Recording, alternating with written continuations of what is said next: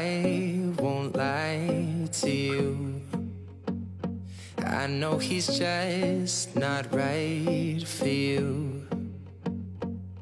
And you could tell me if I'm off, but I see it on your face when you say that he's the one that you want. And you're spending all your time in this wrong situation, and anytime you want it to stop. I know I can treat you better than he can,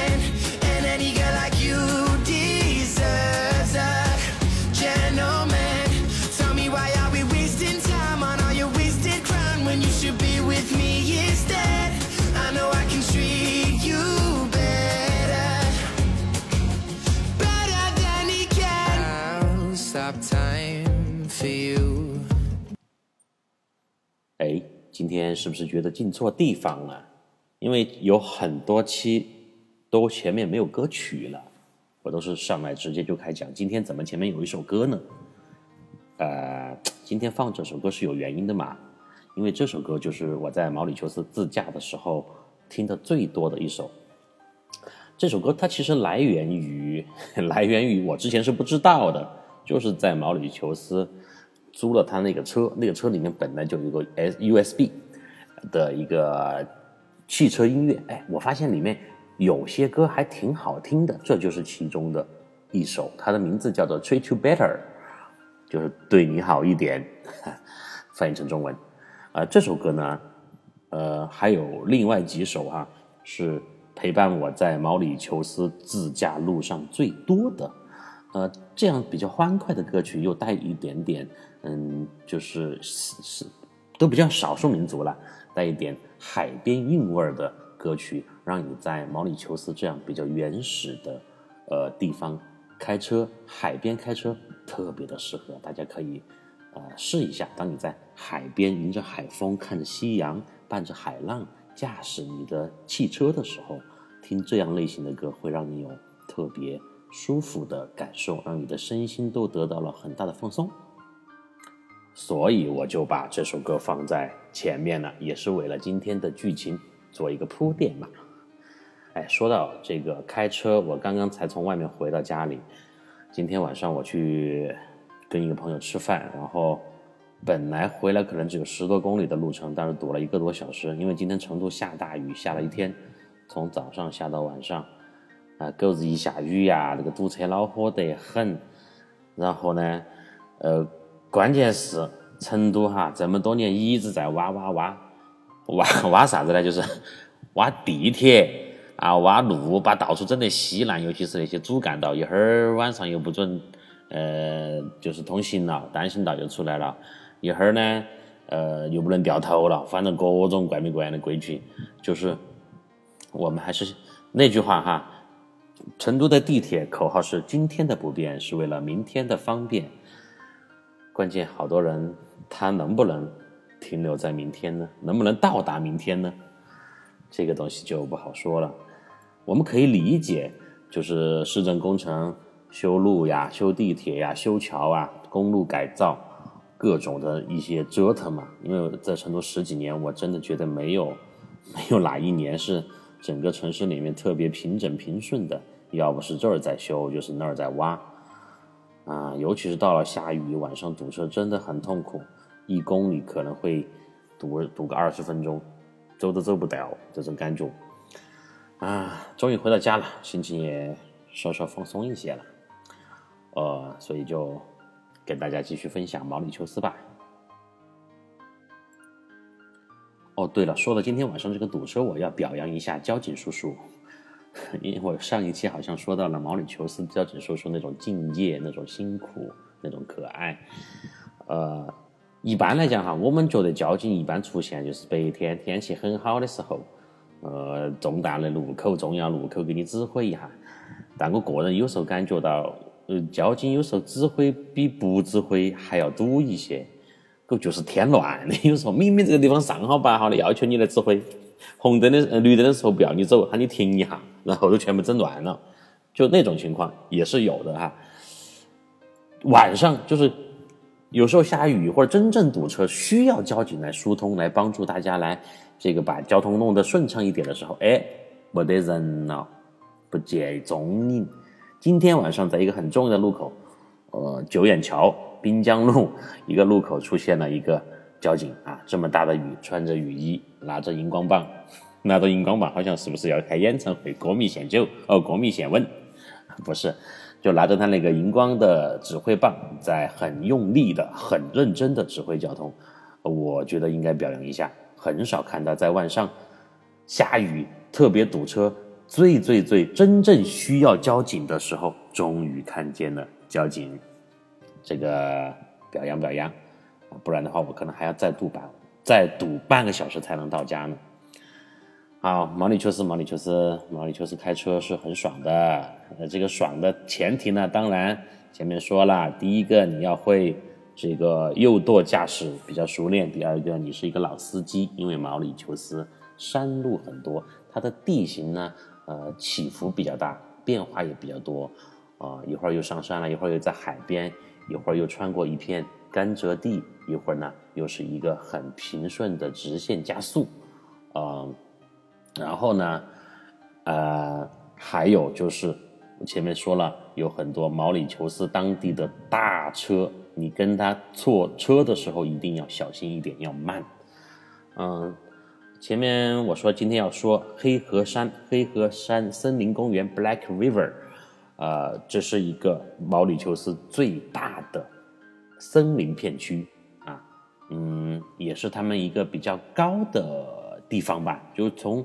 呃海边慢慢的蜿蜒着山路上山到山顶上，可以看到整个毛里求斯的啊。应该是在西南面的海景，呃，非常的漂亮，而且那个黑黑河山的森林公园上面还有一些景点，呃，这些景点呢都还是比较有特色的，其他地方其实不是很容易见到。一会儿我给大家细细的讲述啊，等我喝口水啊，因为我这个回到家里面第一件事情就把电脑打开，还没喝水呢。嗯，好，Let's go on，继续吧。嗯，非洲包括东南亚很多国家是白人、欧美人特别喜欢度假的地方。一个呢，远离他们的欧洲大陆和美国啊，就让你真正有真正的有度假的感觉。这个和我有点相似，我不喜欢离自己太近的地方去玩，因为我觉得这个时空感不够强，跨度不够强。哎，这个也是我一个怪怪癖吧。啊，我一直讲自己一些怪没怪眼的一些习惯，尤其在旅途当中的，啥子一个人发声啊，然后喜欢去看人家照相啊。前面在四轨当中提到了，我还有一个呃比较大大的，就是旅行的习惯，就是喜欢走得远。所以，亚洲嘛，肯定就不说了嘛，东南亚那地方还是会去嘛。但是我喜欢走得远，嗯，比如说时差比较高多一点的地方，嗯，然后。温差比较大的地方，比如说，你看我们中国的冬天，我喜欢去到南半球的夏天，啊，然后还有就是和自己所待的地方差异有人文、自然环境都差差别很大的这么一个地方，毛里求斯也算吧，啊，欧美人他可能也是有这样的一个旅行的呃情节或者是目的，所以还有一点哈，欧美人他们。本来平时挣的花的都是欧元和美元，但是到了非洲啊，到了呃这个东南亚，他花钱比较嗯，就是爽，很便宜，这也算是一个原因。尤其是在东南亚泰国，我们可以看到很多呃美国人的身影，就跟这个也有关系啊。你像这个泰铢跟美元一一兑换，很吓人。要是你再去越南，更不得了，对不对？啊。但是毛里求斯这个地方从消费上来讲并不便宜啊，嗯，非洲的南边的一些旅行国家，包括南非、毛里求斯，还有个地方叫塞呃塞舌尔，哎，塞舌尔这个地方也是很著名的海岛，很小巧。啊，包括马尔代夫，你看我刚刚提到的这些国家，他们比较通行的就是美元。啊，美元是在非洲很通用的货币。而且消费不低，包括酒店，啊，包括吃，包括租车，哎，我在毛里求斯租车好像还好，我因为我是在淘宝上找的，一天可能就因为我那个车排量很小嘛，算是档次比较低的，一天可能就三百、两百到三百的样子啊。当然，你加油需要你自己给钱。嗯，好，我刚刚说到这个欧美人喜欢在毛里求斯这样的地方玩，当然他们也喜欢开车租车。呃，有的人呢就喜欢开摩托车，就租那个摩托车啊。那有的人就喜欢租汽车。我现在要讲的这件事情就跟欧美人租车有关，因为我呢一般来讲开车在国外最开始哈，尤其是刚刚的第一天、第二天刚刚摸到车，需要适应路况，尤其是你在右舵开的时候，还需要呃自己的一些调整的时候，我的开的是比较小心的，嗯。很遵守当地的规矩，也从来不跟别人飙车啊。这个飙车因为很简单嘛，飙不赢。我开个一点零、一点一的排量的车，你跟人家那些轰轰轰大大 V 六、大 V 八咋个比比嘛？对不对？好，但是这盘我在毛里求斯啊，就遇到一个很就是平时没有咋个遇到的情况。我呢，应该是在第二天呢，我前面说了要去黑河山嘛。我去黑河山的路上就要经过一段比较弯曲的这个海滨公路，慢慢的从一条岔路上去右拐上山。我呢，呃，早上出发的，阳光非常的好，然后路上车当时也不多，呃，开着音乐就放着我前面，呃，刚刚放那个歌啊，很爽，慢慢的那个速度就开起来了，不知不觉嘛，那个速度就起来了，然后。呃，虽然排量不大，但是你在没有什么减速的情况下，心情又很愉悦的情况下，就这样一直开开开，不知不觉那个车速可能就达到了，我估计应该有八十到九十啊，八十到九十听起不快，但是在毛里求斯这种比较窄的路上和那种地况当中啊，还是算有点快了。我声音又开得比较大，然后我开着开着我就觉得不对了，就后面就。呜，来了一个越野车，这个越野车上面就一看四个老外，一看就是欧洲人，我觉得是欧洲人，有两个是没有穿上衣，光着膀子啊。欧洲人一般都很狂放的在外头，他们呢也开着很强烈的、很大声的摇滚乐，本来就先是在我的后面开，他们觉得这个一个小尼桑怎么可以开这么快呢？欧洲人本来。有些人哈，有些年轻小伙子嘛，又是喜欢飙车的人，就肾上腺素就起来了，就有点那种好胜心，可能觉得一个狗日一个中国佬开车开得那么求撇个车，还飙那么快，还把声音放那么大，就觉得这样的事情应该是他们欧洲人在做的，不应该是一个中国人在做的，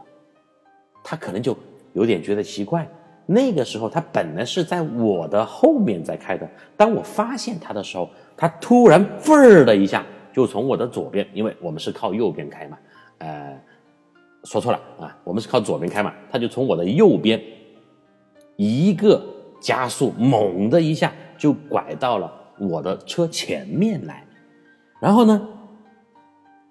当他们就已经看见我了嘛，看见我了以后，我当时就慢慢的点了一下刹车，呃，我说那你们这么嗨，你们几个小伙子就先去嘛，啊，我慢慢的走。我就点了下刹车，就把速度降了，降到可能就就只有五六十了。我就以为他们要往前头继续开了嘛，哪晓得狗这几个毛头小伙子有点不懂事，他们也把他们那个吉普车的车速就降了下来，就在我的前面，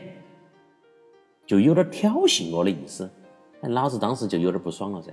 我说你看哈。我明明我在认认真真、规规矩矩自己开，哎，我开的先是比较快，哎，你们觉得不爽，你把我超了，我又把速度也已经降下来了，你们就滚噻，就走噻，个人，你想开好快开好快，开你妈两百冲上天都是你自己的事情，关我屁事。但是他们没有，他们就在我前面，我一减速，他也减速，然后就在我前面开始慢慢的左右摇晃起来，就是那个车就 S 型起来。我就觉得有点不对了，然后我再仔细一看，就那两个没有穿上衣的光着膀子的小伙子，是一个人手上，一个人手上还拿了一桶啤酒，边喝啊边嗨，然后就给我招手。当他没有做什么呃不不礼貌的这个很过分的手势和举动哈，就在我前面给我招手，然后就开始啊这么叫，就是在逗我那种感觉。哎，我当时呢，离他们的车距本来应该是越来越远，老子当时就有点毛了噻。我说你们狗几个要逗我是不是？是不是瞧不起我开这小破车？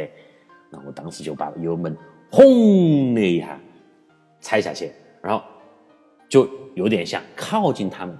我这个车真的要飙车，哪里是他们的对手？他们看到就是我有点被记录了，或者是也已经有点像和他们一样兴奋了。开始可能要参与他们这个游戏的时候，他们也来劲了。然后那个我就看到那个呃，他们那个吉普车，那个吉普车是敞篷的，就是上面是空的，就两根杆杆啊，就两个小伙子有点像抱到那个杆杆跳钢管舞的感觉啊。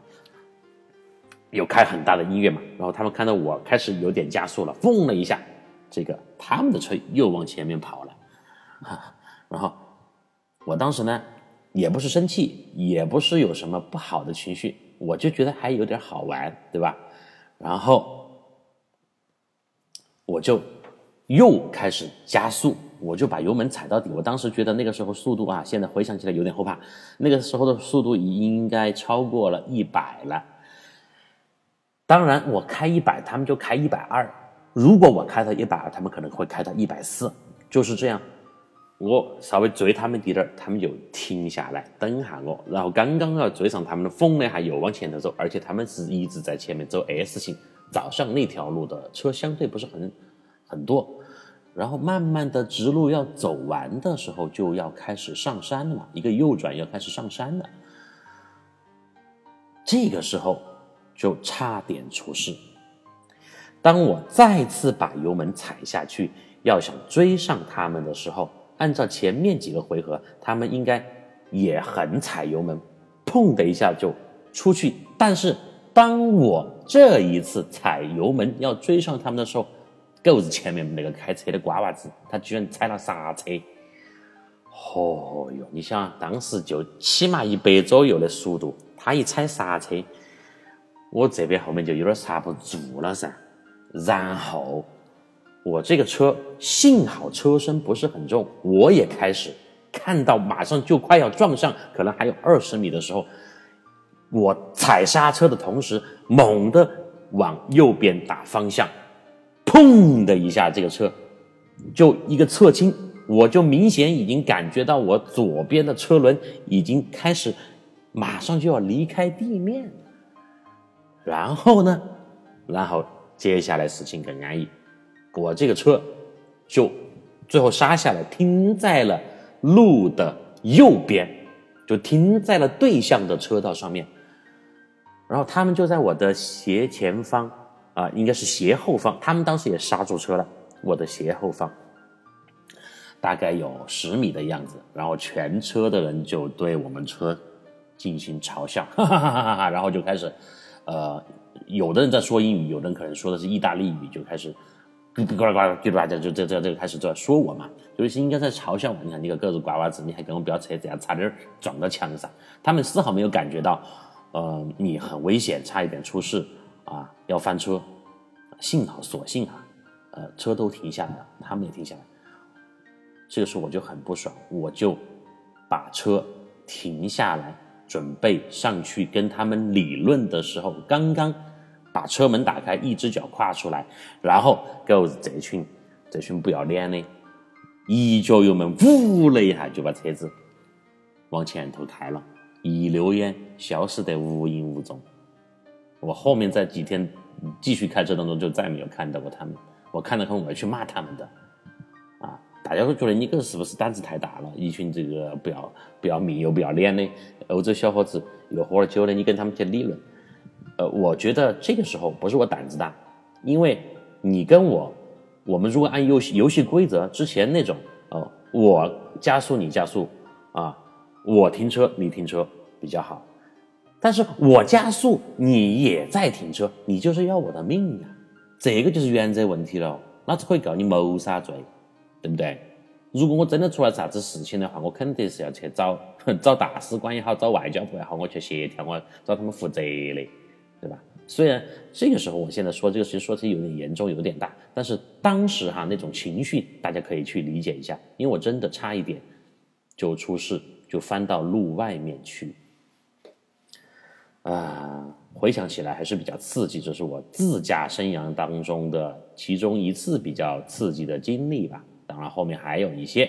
呃，在以后开车的节目当中给大家慢慢的分享。然后，当然我现在回想起来呢，我当时也有点狂，我不该跟他们从最开始就玩这个游戏啊，就应该把车的速度降得更慢一点，让他们一群旧疯子嘛，不跟他们计较嘛，跟他们。呃，保持距离，让他们走远一点，我再慢慢自己耍我的就行了。最关键，我的车的实力不具备呀。人家是一个就很大排量的吉普车，轮胎也很大，底盘也很高，我就是一个破尼桑。好，这算是一个插曲吧。呃，讲这一段的呃，还有一个教育意义哈，这个正能量来了哈。警示作用是啥子呢？大家在国外开车的时候，第一。一定要首先技术要过关，第二路况要熟悉，然后千万不要有这种我这种侥幸的狂的心态，因为人呢，他有时候到了一种呃比较开心放松啊，就是发泄的状态的时候，容易忘记自我，容易放松警惕，就是你会忽略的呃这件当时你做那个事情的一个严重性和危害性，它是很危险的。这个一定要保持冷静，保持冷静，安全最重要嘛。想起来还是很后怕的，很后怕。本来有些欧洲的人啊，尤其是那些搞摇滚乐的呀，那些比较狂热的这个汽车爱好者呀、驾驶者呀，他们就就是不禁斗，就是属于那种你越斗他越狂，嗯，所以。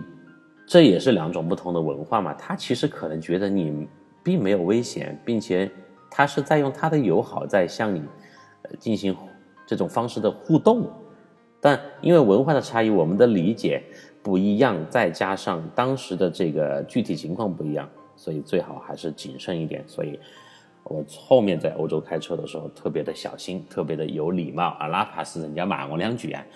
我确实，我如果真正违反了当地的这种交规呢，我也就只有说哈 sorry 就 OK 了啊。后面呢，我在那个呃，在那个希腊的呃圣托里尼岛上面也出现了一次很瓜的经历，当时完全是我的错，我就只能给人家啊认错道歉了嘛。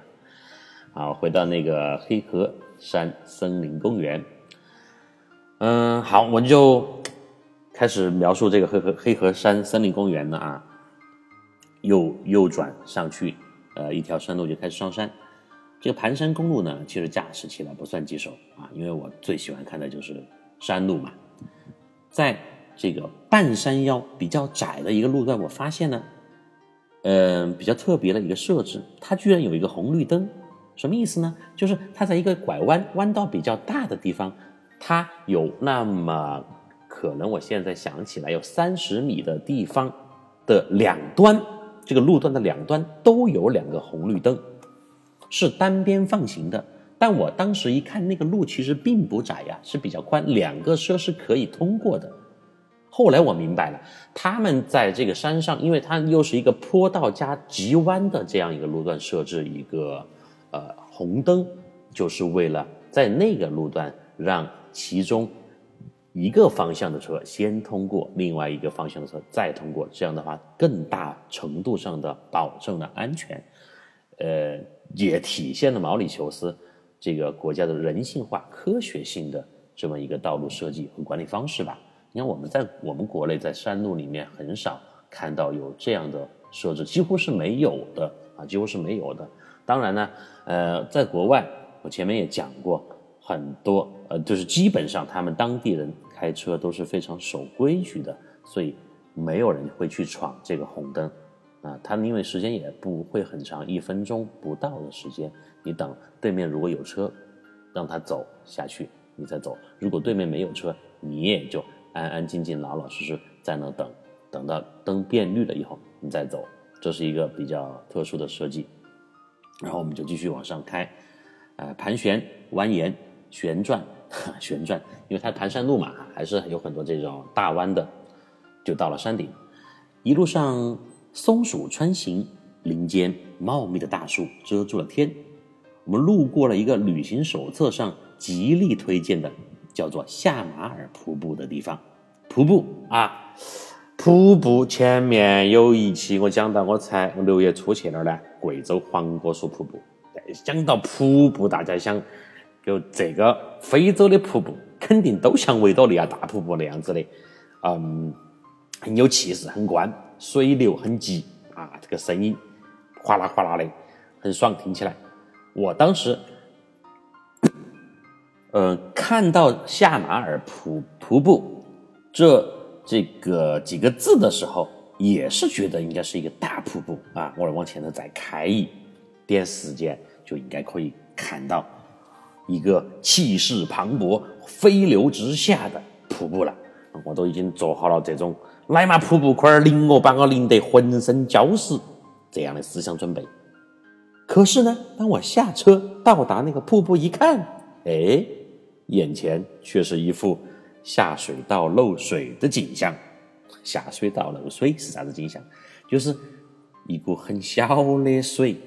啊，远远的。因为从我们那个观景台到那个瀑布那边，可能还有一百多米嘛，就远远的，又没得声音，又没得气势，就像一个娃儿在屙尿一样，就是一股小水从对面的一个小的山的缺口上面流下来的景象。然后旁边有个介绍，介绍上面写的，呃，这个地方是当年侏罗纪公园的取景的地方。侏罗纪公园大家应该看过吧？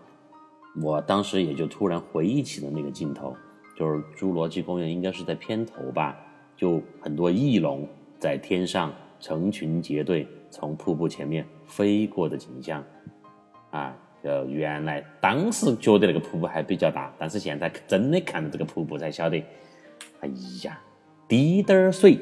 当然，我们那个时候去的时候，我不知道哈，是不是它的这个水流量比它的雨季还要更小一些，所以看上去那个瀑布就更加的玲珑小巧了。然后这些小水呢，那就看小水嘛，因为它流的比较小，无精打采的留下了山崖。我才体会到，原来这个斯皮尔伯格他追求的效果就是。细水长流啊，只能这么解释了吧。黑河山呢是整个毛岛的最高峰，毛里求斯这个岛国的最高的地方。站在山顶眺望，既有近处群山的延绵之势，也有远处大海的波澜不惊，还有满眼的郁郁葱葱。一会儿大家可以从后面的照片当中去感受一下这个毛里求斯。啊，黑河山的景象。毛里求斯呢，它不像岛国的这一面呢，在这一刻就彰显无疑了。因为我们当时是深入到了在郁郁葱葱的山顶、森森林覆盖的这么一个区域，所以你就感觉不像是在一个海岛上，就好像是在一个山区里面了。它的那个自然风貌，就好像它的文化构成和生活族群一样，类型繁多而又统一和谐。要是能够再像土耳其那样多一些历史的沉淀，就更加的完美了。我再一次提到了土耳其和毛里求斯的相似之处，就是类型景观很多啊。景观，我说的景观不是在街上。检查你身份证的景观哈，我说的是 view 那个景色的景观。嗯，从山上下来，我开车嘛啊，路过了一个集市，这个就像摆地摊儿，最近很多买摆摆地摊儿嘛那种集市，我在那里就买到了一件很心仪的木质面具，哎，非常的漂亮，是当地毛里求斯的。这个手工者自己啊手工制作的，呃，而且很好的体现了非洲毛里求斯这一带的呃风土和他们这个人物的形象特点，价格和造型都是刚刚的好，啊，还是印证了那句话呀，就我一直在旅途当中信奉的那句话：和你最有缘的一切呢，都仅仅在最不经意的路上。意外之喜是让你最开心的。好，下山，下山的公路两旁呢，就有一家很不起眼的酒厂。毛里求斯朗姆酒是最有名的，基本上去毛里求斯的朋友都会带了几瓶朗姆酒回来喝。朗姆酒大家都应该知道，它的主要原材料就是甘蔗嘛。在巴西、南美洲还有非洲这样甘蔗盛产的地方是很常见的。然后我在后来要离开的时候，在机场买酒的时候，我才知道毛国最有名的朗姆酒厂啊，就是我在黑河山看的那个，因为我看到那个标牌嘛是一样的。怪不得呢，我开车经过这个酒厂的公路的时候，呃，就闻到了一缕缕沁人心脾的。甘蔗的香甜啊，甘蔗的香甜呐，嗯，大家可以去体会一下那种 那种甜，好像你听起来是比较腻的，但是在那样的一个自然环境当中，你又可以体体会到闻到空气当中的这个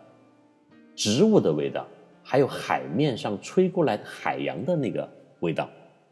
哎，很舒服的。然后。这是我第一次啊去了毛里求斯的最高处，就是黑河山上啊，就后面回酒店了嘛，回酒店了啊。除了这个最开始跟那群欧洲小伙子飙车出了一点小状况之外，后面还是很爽的一个体验。后来隔了两天，我又去了一次黑河山，这一次不是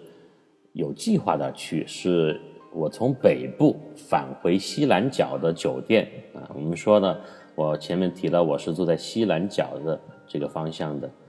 当时呢，呃，天已经快黑了，但是导航出了一点问题。本来应该是从海岸线上沿着这个西海岸回到西南角的酒店，但是那个导航给我们导到那个 城，就是那个岛的中间地带去了，穿过了很多甘蔗地，然后居然莫名其妙的就。倒上了黑河山，我们呢，这个上了山以后，天已经完全黑了，而开着那个倒亮不亮的车灯，整个山区就我们这一辆车，啥子白天的松鼠啊、瀑布啊、参天大树呀，全部都没了踪影，只剩下了肠子一般扭曲的山路在车前面。晃晃摇荡，然后整个这个那片森林当中啊，山路当中啊，一片寂静。然后经过了几个弯道呢，突然又听到了蝉鸣的声音，这又是一个意外惊喜吧？啊，虽然我当时开的那个车呢，还是呃，因为听到旁边还有些其他的声音嘛，让我有点紧张的。啊我就把那个音乐声放大，然后呢放松清心情，慢慢的从山上还是开了下来。但然后面呢，我我开下来的时候是什么依据呢？我因为我闻到那个酒香了，我明白前面提到那个酒厂要到了，酒厂要到了，再开不到十分钟就下山了。下山了以后，很快就可以再沿着那个大的公路回到酒店了。嗯，这又是一次因为导航出了错的意外的开车的经历吧。再次上到了黑河山，就让我莫名其妙的在白天欣赏了黑河山以后，在夜晚再一次欣赏了黑河山的黑暗魅力。呃，回想起来还是不错的体验，嗯，特别有意思。好，今天时间也差不多了，总结一下。在毛里求斯这样的岛国开车是非常愉快而且有体验感的。那些喜欢自驾的朋友们，一定不要错过这样的机会。而且选那么几首好歌曲一路相伴也是非常重要的，而且能够让你在尽情享受驾驶快感的时候，全身的舒畅，环游在音乐的世界当中。好啦，下一次我们会去到一个野生动物园，听我跟你分享我和一只硕大的鸵鸟之间有趣的追逐赛。对了，我在后面再放一首歌，也是当时我听的很多的很爽的一首，叫做《Perfect Stranger》，大家一起听一听吧。